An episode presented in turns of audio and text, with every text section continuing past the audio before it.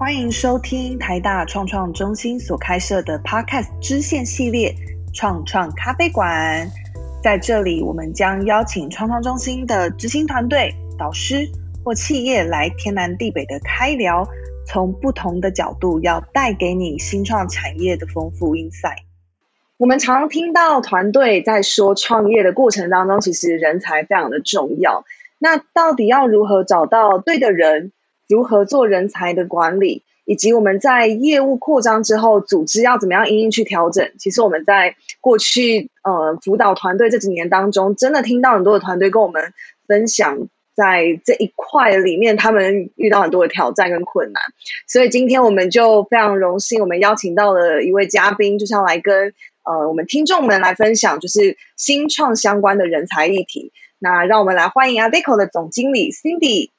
Hello，大家好，我是 Cindy。今天很开心呢，有这个机会来跟大家讨论人才的议题，非常的开心。我记得我第一次跟这个 Cindy 您碰面的时候，就是我们刚好是为了团队，就是邀请您来做这个人才的相关咨询。那那一天其实非常的热烈，我记得我们好像还超时了呢。对，所以我们非常开心，就觉得说，的确在人才这一段领域里面，很多不同规模或者是。嗯，他们可能团队大小都不一样的团队，他们其实都会有不同的问题。这样，那我想说，我们一刚开始可以先请 Cindy 跟我们的听众简单的介绍一下您自己，还有 Adeco 是一个什么样的公司呢？嗯，好的，那我先介绍我自己吧。那我是 Cindy，那呃，目前来讲，我是负责 Adeco 在台湾跟韩国的 business。那其实我在这个行业是蛮长的一段时间哦，到今年已经有二十九年的时间。那对于 career 来说的话，几乎就是二十九年都是在这个行里面。那从一刚开始的 consultant 到 branch manager，然后到呃 BU head，然后到 country manager，然后有五年的时间，我还负责东北亚的事业。所以那个时候 cover 到中国、上海、成都、北京，还有广州，还有台湾、香港跟韩国的 business，大概有五年的时间。那之后呢，就呃回到台湾，就负责台湾跟韩国的一个事业。那所以就直到现在了，所以啊还蛮开心的，一直在 Adeco 工作。那 Adeco 是什么样的一个公司呢？其实我们是一个瑞士商。那我们呢是呃 Top Five Hundred 的的公司哦，啊就是财新五百强的公司。那呃在人力资源界啊，我们也算是数一数二的一个公司。那很多人不知道，呃我们这样的公司到底在做什么？有些人都觉得，哎我们是 Head Hunter。那有些人呢，可能觉得，哎，我们好像是做派遣。那实际上，Adeco 这样的一个一个集团呢，其实我们服务的内容还挺多的。那你可以把它想成像一个百货公司一样，所以你可能会有这些啊猎才啦，就是啊帮客户找到人才，无论是 Junior 的人才或 Senior 的人才。嗯嗯。那你也有啊人才派遣，可能你有一些短期或长期花者的需要，甚至几天或是几年这样子的需求，你也可以用人才派遣。那你也可以有一些外包，比如说人才外包，或者是跨境的一个外包，或者是训练，可能有一些啊公司他们需要有一些啊为那个公司去做量身定做的一个训练啊，所以只要跟人才有相关的议题呢，大概都是我们啊呃可以服务的一个项目。那我相信这个当然是公司，那对我自己来讲，就是做了台湾还有 regional role，其实我对于嗯两岸啊韩国啊。跟呃一些国家的这些 young talent，呃，我是觉得呃，就是接触也蛮多的。那所以那个时候也会想到是说，怎么样回来帮帮我们台湾的年轻人。那或者是说，台湾大概有九十几个 percent 的中小企业，那中小企业的资源是比较小嘛。那我们怎么样嗯，可以让我们所学的东西可以对这个社会，或者是对这些个人也好，或者是企业也好有一些贡献？所以这个大概是我的一点 background。嗯嗯嗯，非常的丰富，听起来真的非常符合，就是您刚刚所讲到的百货公司的概念。对，因为其实每一间公司就是人组成的嘛，所以其实跟人相关的问题有很多。那呃，其实也蛮多人就是在这个社群上面都会讲到，就有好的职场环境啊，或者是呃公司福利的制度，其实通常都是在公司里面的人们他们就是会讨论的。所以，像其我们近期也有发现，LinkedIn 它。呃，发布的人才报告就有提到说，哎，其实现在的员工跟过去的员工可能不太一样了，他们所在意的可能不像是过去呃所在意的，比包含说，当然福利可能也会在意啦，但是现在他们更加在意的包含像是工作灵活度啊，呃，remote work 啊，到底有没有 work from home 等等的。那我想说，也可以请 Cindy 分享一下，就是近期有没有哪一些是呃，身为新创团队他们一定要注意的人才趋势呢？嗯，好的。那我想，不管是呃新创或者是嗯各个大小的公司哦，我们大家都会知道，在 post pandemic 这个时候呢，后疫情时代，其实很多东西的变化都跟我们以前不太一样了。是。那我们呃注意到的这个人才的趋势呢？那当然，第一个就是缺工了。你可以看，很多人都找不到工作，那很多人也找不到人啊。所以未来需要的人才跟以前啊需要的人才，他可能因为啊数位转型啊的结果，所以呢有了一些的变化。所以这个人才的种类已经是不一样了。那第二个部分来讲，就是呃 ESG 嘛，就是嗯对公司来讲，不是说嗯只有营运就好，那要怎么样去照顾到？呃，更多社会啦，或者甚至整个地球的一个呃长期的永续的经营跟跟呃环保，那这个也是非常大的一个重要的一个部分。那我们会讲说，嗯，这个人才的这个转换哦，那实际上如果我们记得在嗯疫情开发之前，其实每个国家都是在讲说，哎，我们要数位转型，数位转型，对，因为新的很多新的科技的开始嘛。但是数位转型对有些公司来讲，其实只是数位化，或者是数位优化，好，那都还谈不到数位转型，因为数位转型比较像是一个新的 business model 在对。但是，however，这些数位化的过程里面，都是需要有一些新的人才。那这些新人才呢，其实都是我们啊在新创团队里面，大概呃 majority 都是在协助做呃数位转型的这样的一个一个 base 啊。所以这是为什么啊科技的人才。呃的缺乏也是这么多，那我们也可以想象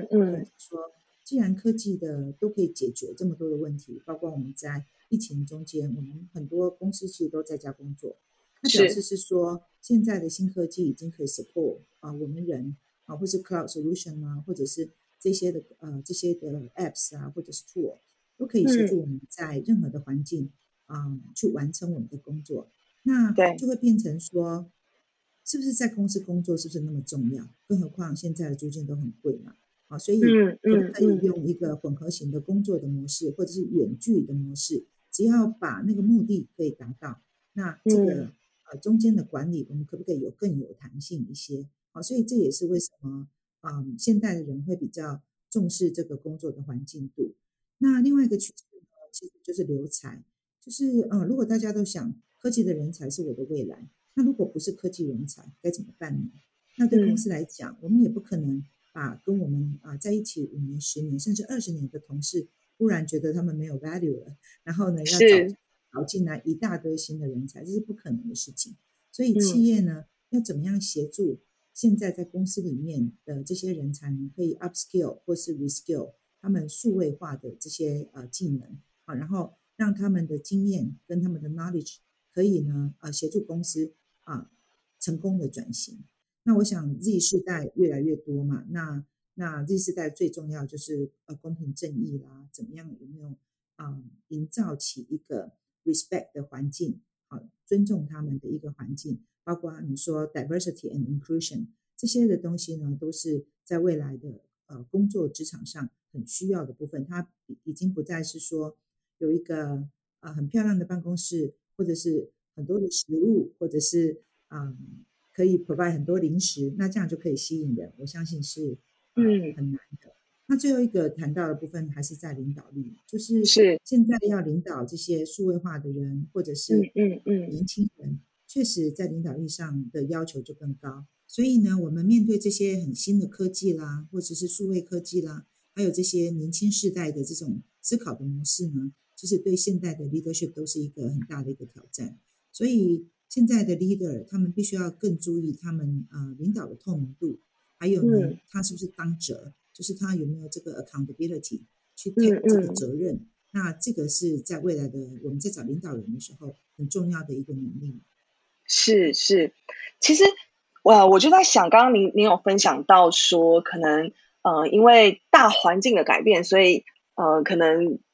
这个人才他们对于公司的一些要求就跟过去不一样了。那我觉得也是因为环境，当环境没有这些的变化的时候，过去根本不知道可以这样要求。就过去，大家如果如果要求说，呃，老板不好意思，我想在家工作，可能马上老板就就因为也没办法想象嘛，所以可能就呃就觉得那你先走好了。但是我觉得环境就驱使了这些人才的运用上面，或者是整个管理跟机制上面开始有了一些变化。对，那我想说也可以请这个 Cindy 可以和我们分享一下，就是呃，因为我想新创他们的确都会想要去研究或者是。呃，探讨说到底有哪一些的这个人才管理人才的方式，或者是呃，我要怎么去设计我内部的这个福利等等的这些关于人才相关的，哪些是新创比较合适来去 study 跟发展的？那我想可能 Cindy maybe 你可能有看过，就是一些国内外的新创，他们已经蛮善用这些人才趋势的。那小慧也请你跟我们分享一些案例，这样。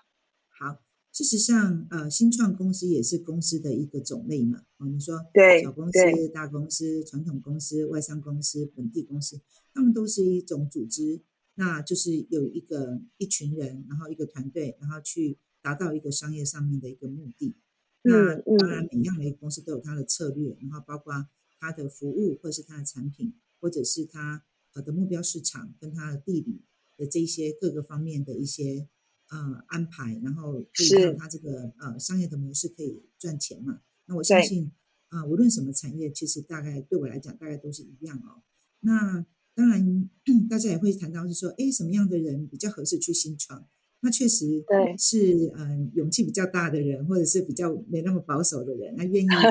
呃冒险的人，或者是喜欢就大家一起工作这种成就感的人。嗯，其实是比较呃呃合适新创的一个一个工作。那既然呃刚才提到，就是任何的公司它都有一种公司的形象，那这些人才其实也都是好的人才，也都是大家想要去争取的一个一个目标。那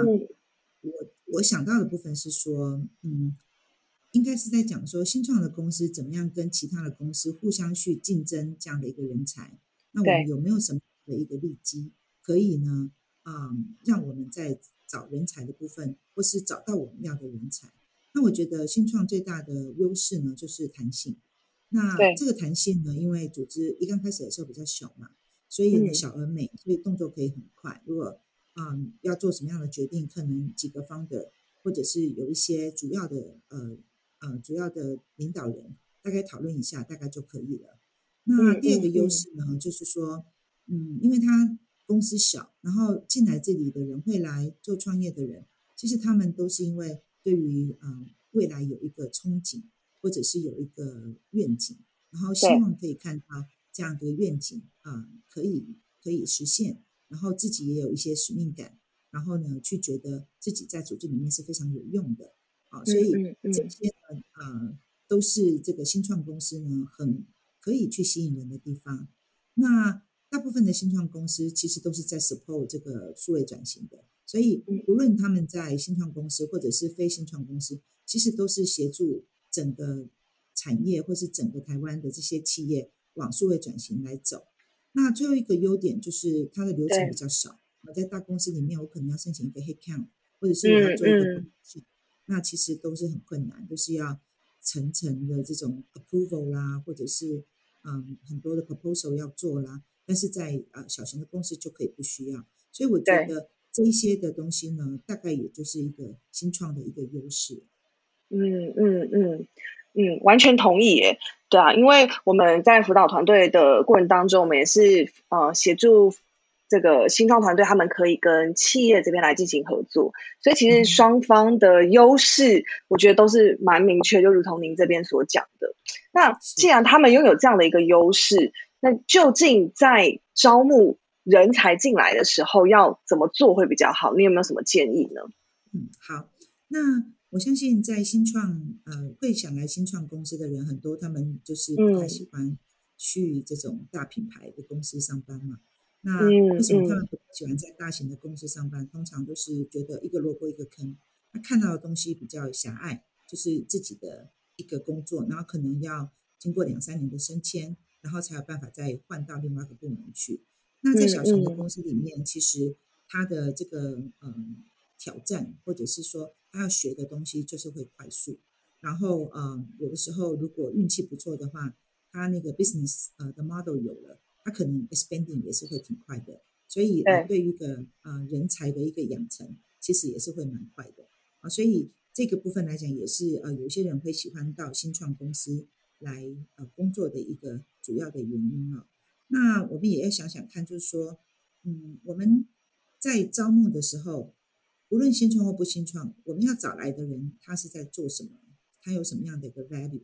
那当然，公司内部的组织图啦，或者是你的人力的计划啦。那我觉得这个就会很重要。那在新创公司里面呢，比较少去呃有什么人力计划啦，或者是组织图，或者是未来的组织图这样的概念。那这个有一个两难哦，也也觉得蛮有趣的，就是当你公司小的时候，很多东西你弹性可以做到；当你公司大的时候，那你好像觉得，嗯，这么多人沟通，是不是有呃这个？隐私的问题啦，有没有公司机密的问题啦，有没有信任的问题啦？但是公司在扩大的时候，还是得要往一个组织方面走嘛。所以我觉得对新创来讲，在呃无论你在公司治理啦，或者是在招募上，它还有其他的优点，是在于啊比较知道怎么样用数位去找人。我相信在 social media 上面的运用啊，只是在 employer branding 上面的运用啊。那都是可以比一些传统公司比较快速的去让要来应征的人啊，很很快就知道公司是什么样的一个氛围。那通常我的观察是，新创的公司它的氛围都还蛮活泼的，而且都还蛮 富有弹性的，而且啊，的感情都是非常好的啊。所以这个也是印证到我们刚开始讲的，大家就喜欢这个感觉。可是当我们企业要扩大的时候呢，大家又开始害怕。那种呃，以前在大公司不喜欢的那种惰性又跑回来，所以这个确实是两个有趣的现象。对我，我其实就蛮常遇到，就是新创，嗯，或者是好，不是新创好，就是说应求职者这一段，他们就想去新创工作，然后他们大部分就会分享心得，就是说哦，因为新创就是呃比较扁平化，新创就是比较弹性。觉得比较有发挥的空间，这样。那我觉得好像进到这些呃所谓的新创比较创新的企业文化，可能对于这些招募者来说，他们的理解比较浅层。那可是这个不是这个呃就不会是新创，我想应该也不是他们这种 CEO。就我想要找人来跟我一起打仗，一起打拼这个，就是打下哪什么市场。结果我找来的人都是。呃，因为他们在乎这个环境跟氛围，所以呃，就是到底对于新创来说，他要怎么样去厘清或避免这样的一个状况？您有什么想法吗？对，这个真的是非常有趣的观察啊！大家喜欢的都是，我喜欢去新创公司，为什么想去？啊，因为那边很弹性啊，可以怎么样，可以怎么样。嗯。但是当没有人去讲到是说，这个新创它到底它的产品是在做什么？这个新创到底要达到它的目标的使命是什么？那你这个使命呢，跟你自己的专长有什么样的一个连接？那如果跟你都没有连接，你只想要去一个 environment，那我相信啊，到头来它还是会是失败的一个 case 哦。所以呢，我们也是要啊，就是让新创的啊的同仁，其实新创的同仁更辛苦的部分是啊，因为新创的老板都呃有时候偏年轻嘛，那当然有些也是比较有经验，但是在 hiring 的时候呢，啊，要怎么去 verify 这个人？他有没有我们要的那些特色？特色对，其实不是很容易，因为经验没有那么多嘛。那而且你又要想说，要他有一个未来的人，而不是现在的人，那其实又更难。所以我也会觉得是说，呃，要 check 的部分还是在于这个 candidate 本身他的专长，跟他为什么要来新创公司的一个真正背后的目的。那不然的话，我是觉得新创的人是很辛苦的啊。是，是。实际上就是有一种东西嘛，就是我觉得我很辛苦，但是我很快乐。那这个大概就是是因为你做的工作是很有意义的，所以你你会觉得这个使命感会 drive 你啊往前去。那我相信，如果要来新创公司的人，如果你有这样的特质，那你的目的性也很清楚，然后你在扮演的角色也很清楚，我相信是可以走出一个很不一样的 career 来的。嗯嗯嗯，了解。呃，刚刚其实前面有稍微回去一下，就说有提到说，呃，新创他们其实可能组织比较小，他们其实有呃优势之一，就是他们能够经营的所谓的数位社群，因为可以让大家看见说他们的氛围是比较贴近这个员工的等等。那我在想，很多新创其实就是在经营这一块，他们其实有蛮多的。嗯，卡关的地方，好怎么讲呢？因为刚刚您有特别讲到说使命，我对这两个字很有感觉。就是我觉得，如果要 drive 一个人在愿意投入在这个新创团队里面，然后去跟嗯 CEO 一起打拼，他真的得需要很认同这个使命，而且他愿意一起推进这样。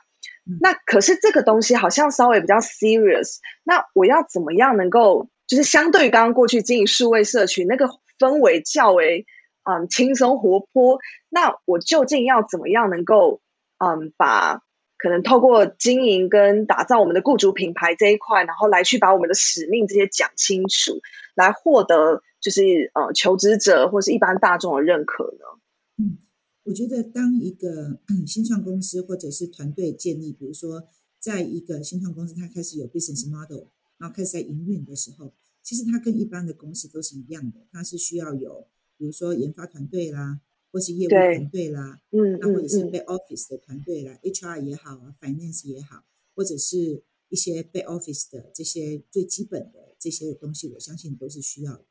那我们也看到很多团队，应该开始的时候目标不是很清楚嘛，那因为人手也也不多，所以有的时候就有 sales head 就兼一下 HR 啦。或者是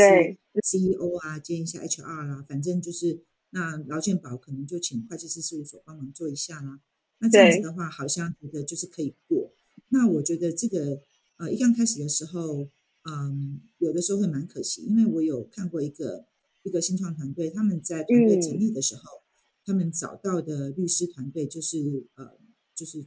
最顶级的呃这个律师团队。那这样的好处是什么呢？就是它可以省省掉很多的呃走省掉很多的路啊，因为啊如果一刚开始把这些 legal 的东西做对，然后 policy 做对，然后呢又有这么一大的团队，好像变成你的 consultant，可以让你问问题，那这个呢是比较好的。那一个人兼两个 role 呢，他的 challenge 就会在于职责不清，好比是说你可能觉得一个员工他可能不适用，那你要 terminate 他。那因为你又没有 HR 上面的的这个概念，你可能觉得啊，你就做不好，你就走吧。那我们也知道，在劳基法上面，你要特命的一个人也没那么容易的。所以这些劳基法上面的东西，如果你不注重，那他很快，尤其是年轻人嘛，他们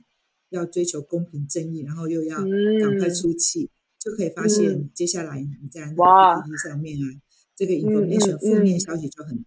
那我们又说，这些团队是善于用数位的。那成也数位，败也数位嘛。如果你的公司的形象是 negative，那你就会很困难，在找到人的时候就会更困难。所以我们也会希望他们就是，嗯，目前来讲可能人手不足，那你当然可以用合作的方法，比如说你的会计的、财务的可能请会计师协助，那你 HR 的部分也许可以请我们这样的公司来做协助，你的法律啊的问题可以请律师这边做协助，然后呢，把你一些行政的工作做掉。然后你又有一个扛哨的地方，让你把这些 policy 做好。那这样子到了一个嗯成长期的时候呢，你的组织就会跟着出来。那那个时候你要找的人才也比较有一些 foundation，可以呃跟着公司一起成长。所以我觉得在这样的一个规则里面呢，你一定是要用一个共享或者是一个呃协作的一个能力，然后用外面的资源。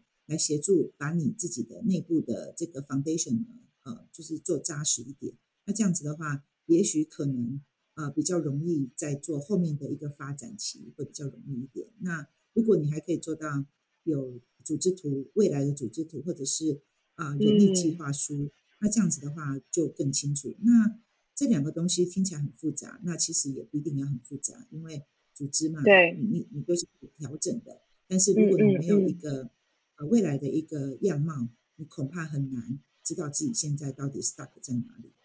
嗯嗯嗯，听起来好像呃跟所谓的呃 CEO 他的 mindset 比较呃就是比较重要，因为他有一个好的 mindset，他知道这些事情很重要，他呃可能会寻求，就是我不是随便做，我也不是嗯姑且就好了，而是我真的会去咨询或者寻求一些更专业的来来让嗯可能包含是组织也好，或是人才也好，step by step 把它呃建构起来。那这个可能就会让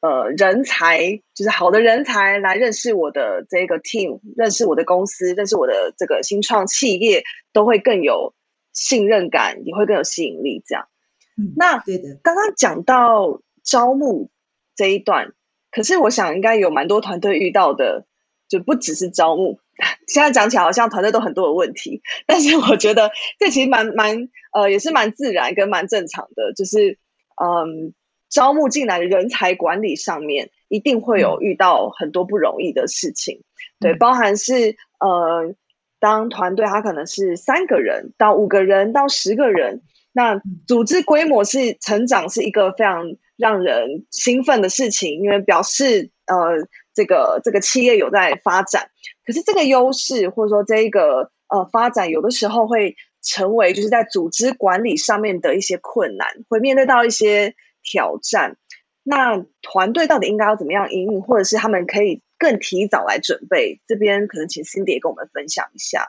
好，那刚才有提到的部分也是在于是，当你开始扩大的时候，那你的核心的呃人就是要改变嘛。那你原来的信任，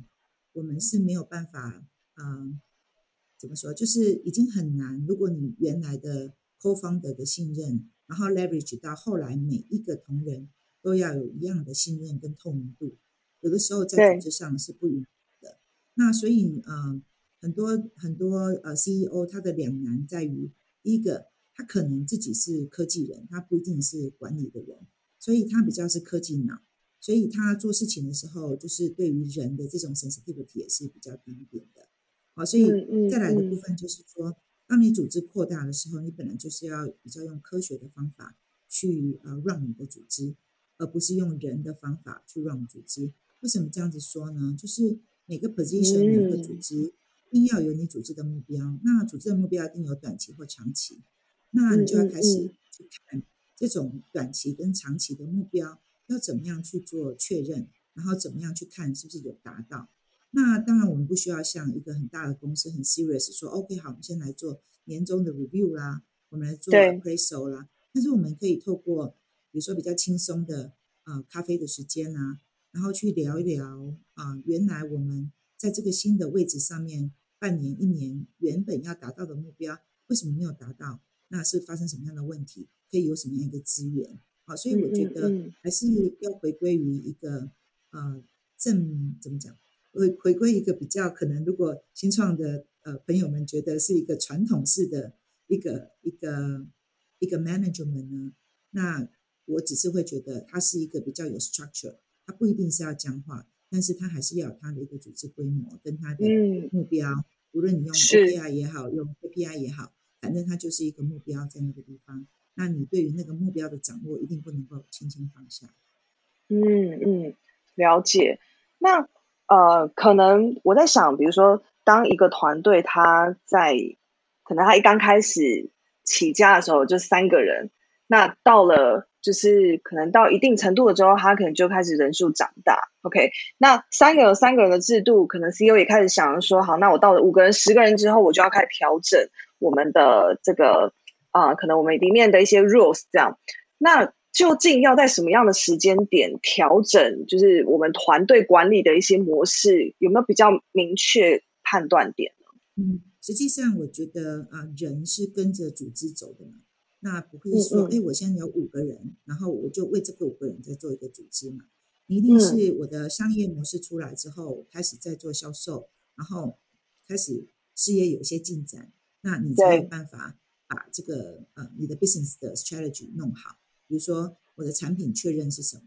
我的服务确认是什么？那我到底要卖给谁？那我是要从小客户开始呢，还是大客户开始呢？还是从哪一些的目标客户开始呢？那我是要从台北开始呢，台湾开始呢，还是国外开始呢？那你总是会有这样的一个基础的部分。那为了你的 business plan，你才会有你的组织出来嘛，你才会知道，就是说，哦，OK，好，那我这个产品呢，可能有没有产品经理在负责，或者是说我的 RD 可不可以继续负责下去？那我要销售到中小企业的的这些啊，我到底是要用嗯这个嗯电商的方式去销售，还是我用 sales 去销售？所以背上这两个不同的东西，你就会开始有你的组织跟人会跑出来。那我们再看。我们啊，一刚开始的时候，你大家的 challenge 有的时候会是说，嗯，那我怎么知道我要找一个小一点的人，还是比较大一点的人？那我觉得其实也是不用担心，就是啊，因为人一进来，他不会永远都在，他一定会有一个阶段性的任务嘛。所以组织慢慢扩大里面，CEO 跟团队也会从里面去学习，然后再呃做改善跟跟呃这个呃慢慢的去做修正啊，所以。这个人的部分还是整个团队还是最重要的。嗯，哎，好奇想问一下，说不晓得您有没有遇过，呃，就是比较小的公司，他们来咨询，就是哎，我到底什么时候我开始要 hire，就是更多的人，然后我 hire 我要到底 hire 多少人？我我知道我可能要拓一个部门，可是我这个部门到底要一次性要找多少人？不晓得呃有没有过这样的经验呢？在在我们这边的话，大概是比较少，因为。如果到 case 到我们这边来，大概呢都已经是说他的呃，他想要找什么样的人，好就哦 OK 找什么样的人。那至于他的那个 business 的扩张，我我相信是有呃 VC 啦，或者是说呃其他的 business consultant 可以协助他们在做这个地方的一个扩大。他只是是说，嗯，有时候想要找的那个人跟实际上可以给他做的东西，他可能不一定是相等的，所以。有的时候期望跟实际上要，因为我们可能都期望找到一个人，他可以什么东西都做嘛，然后可以帮我们公司带来未来的好处。但是，嗯，所有的 leadership 啊，所有的 leaders 呢，其实都是要磨合，然后呢，都是要经过一个时间去磨合完以后，才会有新的 synergy。所以这个有的时候是急不来的。所以我觉得那个扩体的的计划跟那个 bonding。其实无论在大公司跟小公司都是一样重要。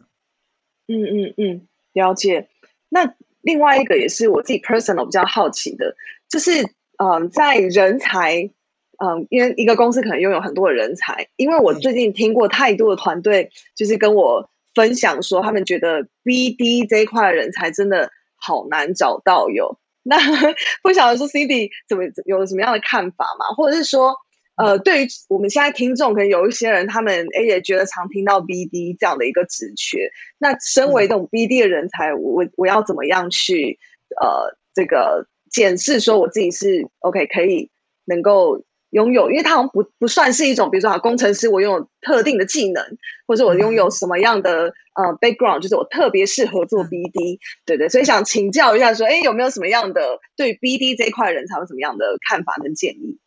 好啊。其实 BD 的人才，它要分成非常非常多种类嘛。那每一个呃所谓 sales 啦、BD 啦这种呃人才来讲，他们的 competency 就是他要啊，就是善于开发，然后很愿意跟别人分享啊新产品，或者是啊帮呃客户解决问题。所以他的特质上面来说，他一定是想要 enable 别人，然后呃很有热情的想把自己的东西告诉人家。那甚至有的时候还是希望变成那个行业里面很厉害的人。啊，所以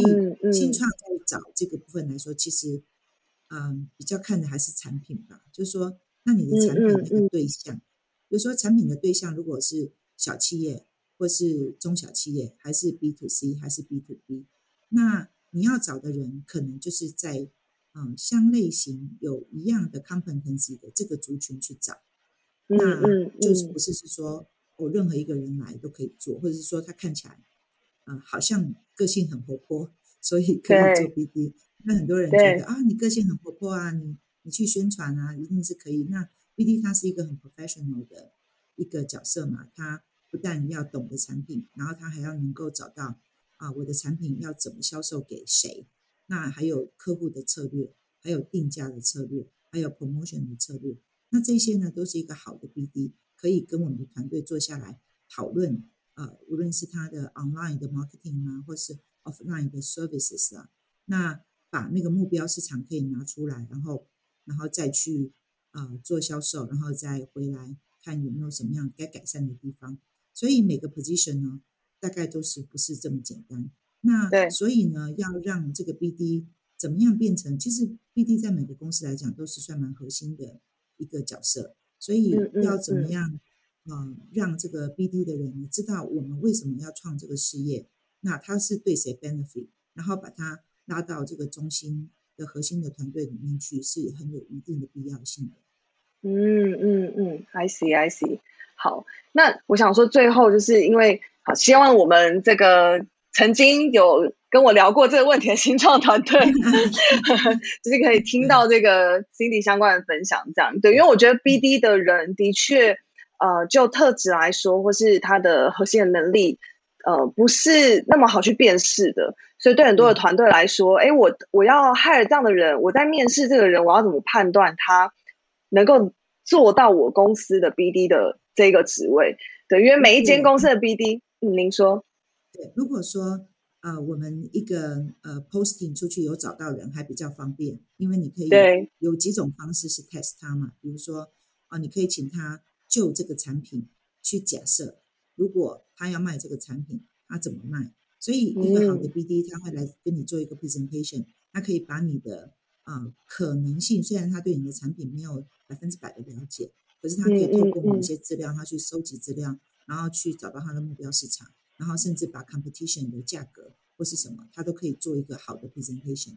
那比较担心的是，啊，我们找这个人都没有人来应征，那没有人来应征这个问题比较麻烦，因为你就是没有人，那没有人，没有人就没得做，就是比较辛苦一个是在这个地方。所以其实新创公司为什么说 CEO 很很重要？因为 CEO 呃承担的压力是相当大的。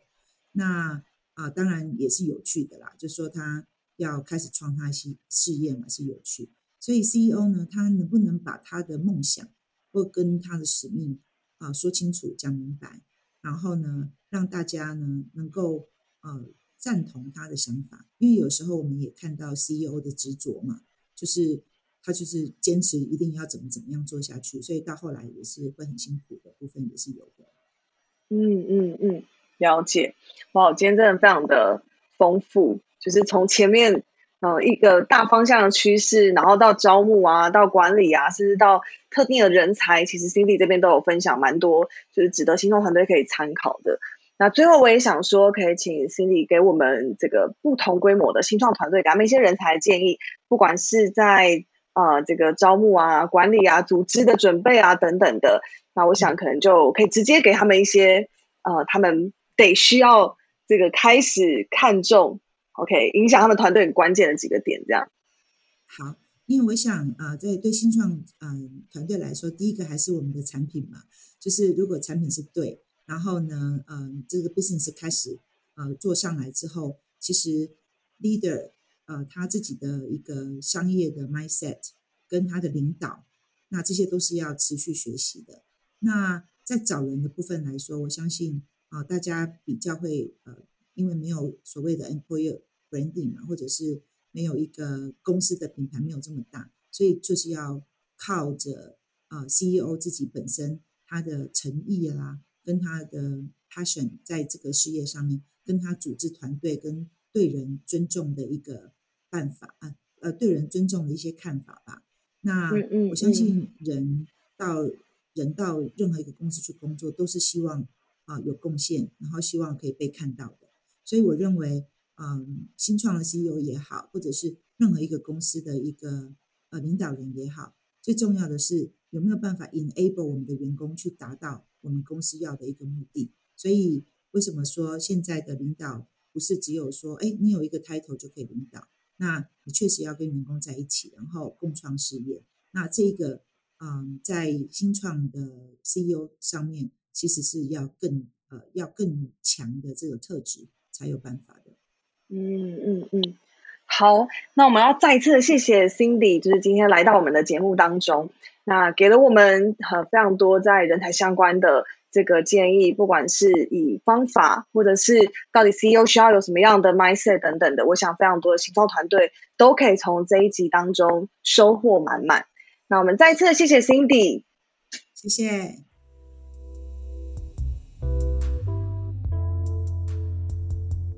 无论你是对新创有兴趣，或是正在创业的朋友，台大创中心脸书与官网会固定提供新创产业相关资讯，可以点击 Podcast 节目简介里的连结了解并且关注哦。也可以把节目分享给周遭对创业议题有兴趣的朋友们。如果你们有任何其他想听的内容，欢迎在 Apple Podcast 评论区写下评论，或者是填写我们放在各级简介中的问卷，